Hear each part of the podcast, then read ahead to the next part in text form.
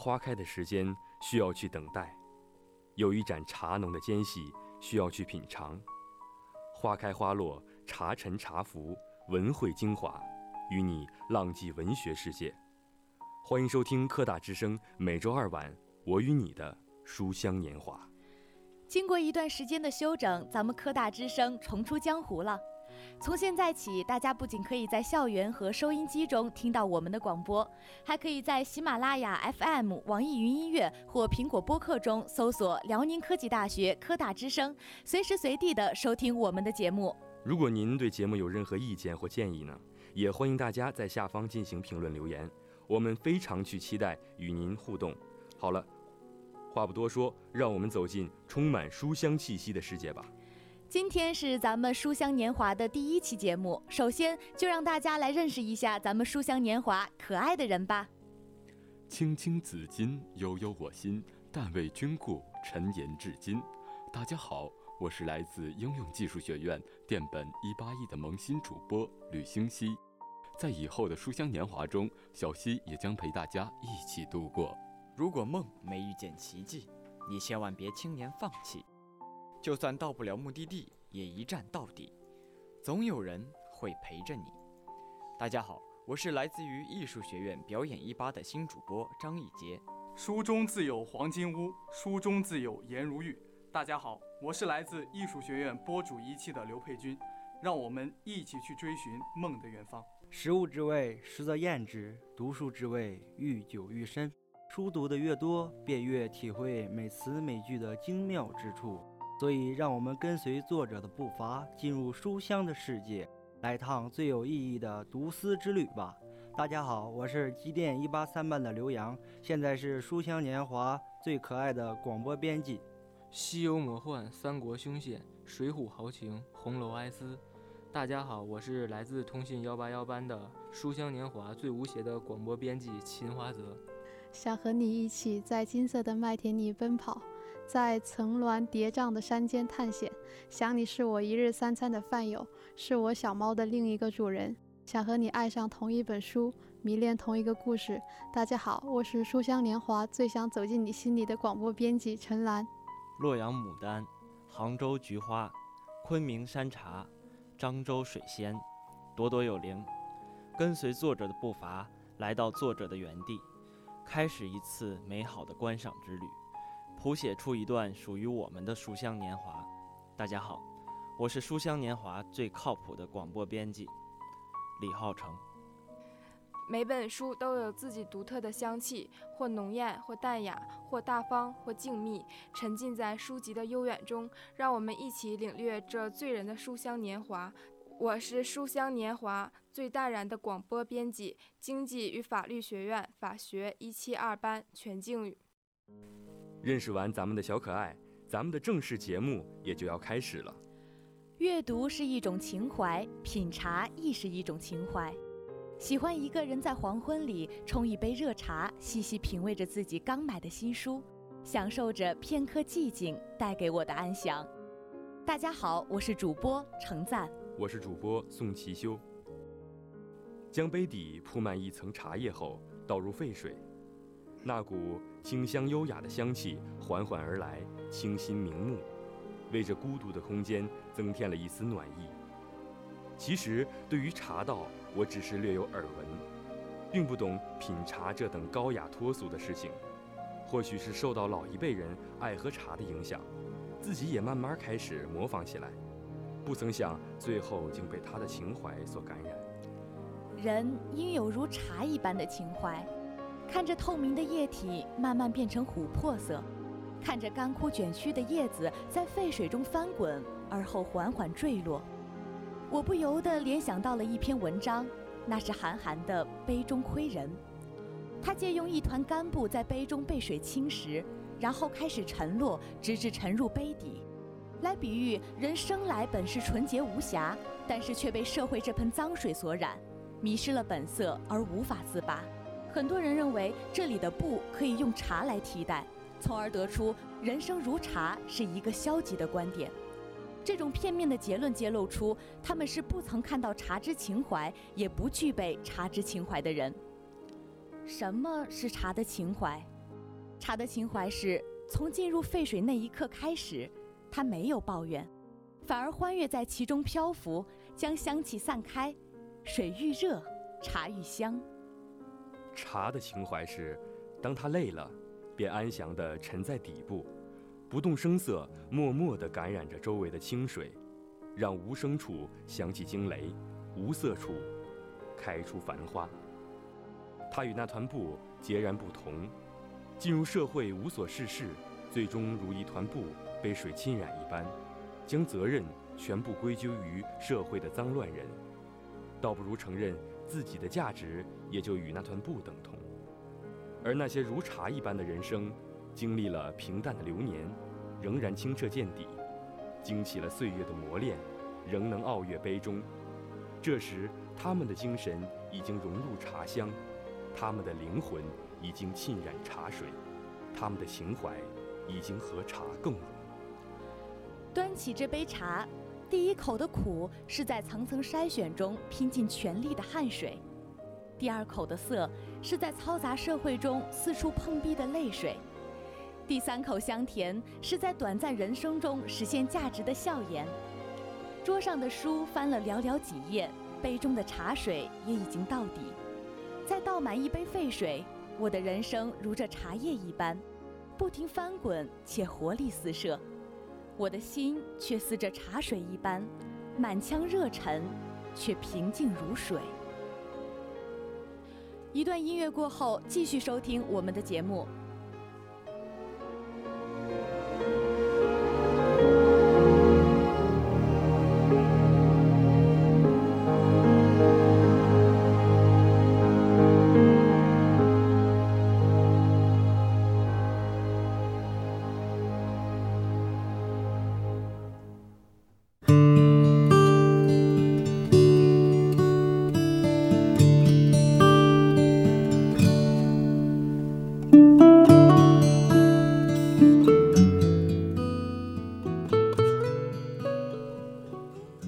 欢迎回来，继续收听我们的节目。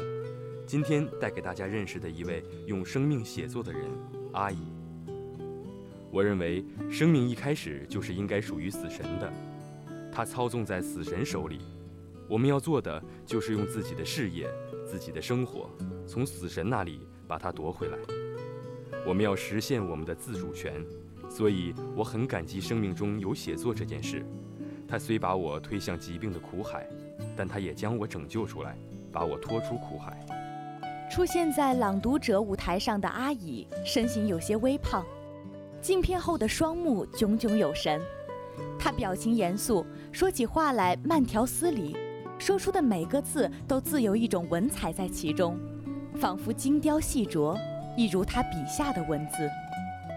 作为七零后小说家，从2008年到2018年。